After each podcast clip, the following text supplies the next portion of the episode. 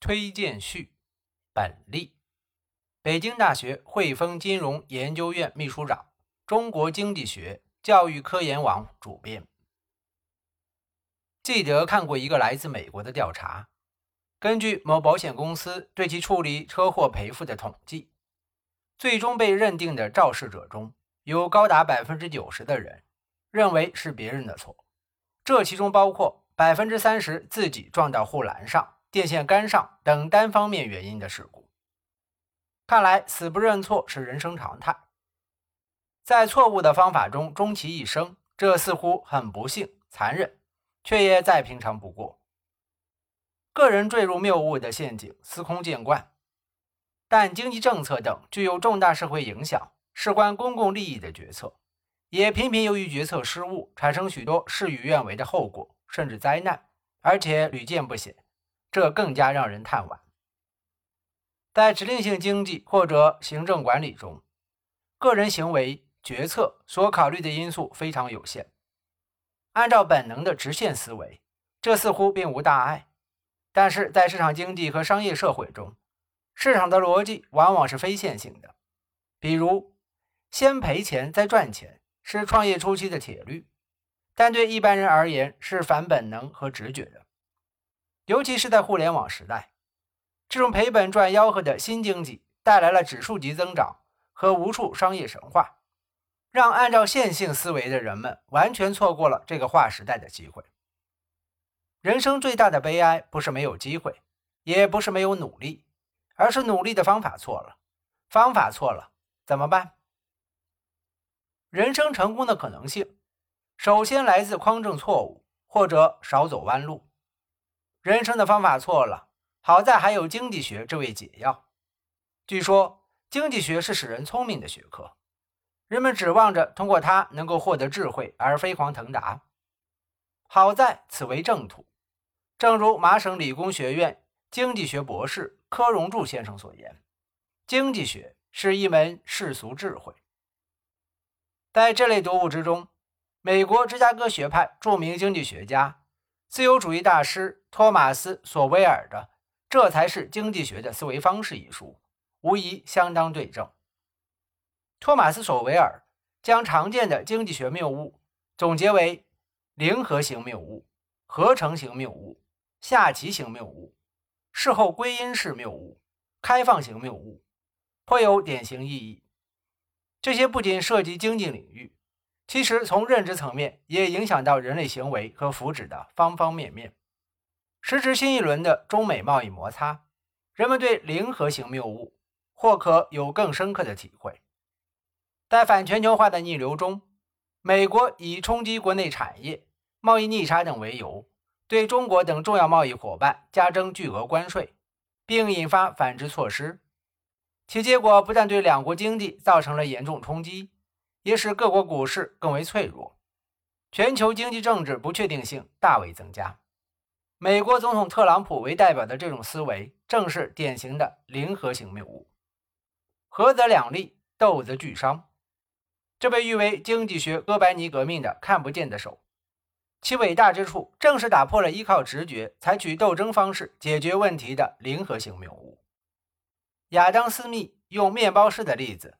早就说明了主观上的利己行为，通过市场是可以达到利他的。市场推动了合作与和平。主观上利己，客观上利他。不要简单的按照零和博弈的思维，将利己与利他对立起来。尤其是16世纪以来，随着全球贸易体系的建立和发展，世界各地的经济繁荣越来越紧密地结合在一起。社会经济的进步已经越来越依赖于全球市场分工与合作，从而大大减少了战争的危险和暴力的灾难。美国著名认知心理学家斯蒂芬·平克在其鸿篇巨著《人性中的善良天使》中，用一系列科学方法与数据表明，从古至今，人类历史上的暴力逐渐减少，暴力程度减弱，个人之间暴力相向的情况也在减少，其中。很重要的一个原因是，商业是一个各方都可以是赢家的游戏。产品的交换和思想的交流使参与的人群越来越大，他人的生命因此更有价值。发生暴力与战争的代价也变得越来越高。总之，商贸扩大了共情圈、互通语言、通婚等和利益圈的范围，使得战争变成一件得不偿失的事，从而减少了暴力的发生。经济学这种非零和博弈思维告诉我们，合作比不合作好。但是，市面上流行的诸多打着传统文化招牌、鼓吹权谋的糟粕书籍。为什么能一直热销？这又影响了谁？可见，摒弃错误的方法，不仅是与个人直觉和线性思维的对抗，也是与来自各种洗脑偏见和狭隘思维的斗争。直线思维当然不能获得指数型增长，这也就更能理解陈志武教授的感叹：为什么中国人勤劳而不富有？回到索威尔教授这本书。零和型谬误也是作者讨论的五种谬误之一而已，所以对诸多谬误不明就里的话，掉到各种坑里视为大概率事件。在书中，作者还用了相当大的篇幅阐述了城市、性别、学术、收入、种族、第三世界等六个方面存在的一些谬误。用作者的话说，就是。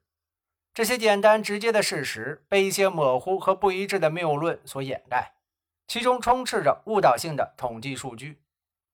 在我看来，这其实是还原了五个经济谬误的诸多情境，以案例的方式帮助读者走出谬误的影响，在各种具体问题和场景中建立起经济学的非线性思维。比如，女性收入比男性少是性别歧视。西方国家的繁荣与一些第三世界国家的赤贫之间的强烈对比是不公正的，等常见的观点似乎很有道理，或者符合道德，也是零和型等谬误的结果。所以，以经济学的思维方式化解习惯性的偏见和情绪化的激愤，提升认知能力和判断力，本身也是人生不断进阶的过程。我对于推动现代经济学在中国的传播普及。以及教育、科研发展肩负一种天启般的使命感。此书让我颇感欣慰，让我感到自己二十多年的努力也算意义非凡了。因为经济学不仅是代表着人类文明高度发达的思想、方法和工具，而且对于摆脱迷信思维、蒙昧状态和开启正确的人生方法和非线性的人生智慧来说，也是最方便的法门。这一切。从看穿被谬误掩盖的经济学真相开始。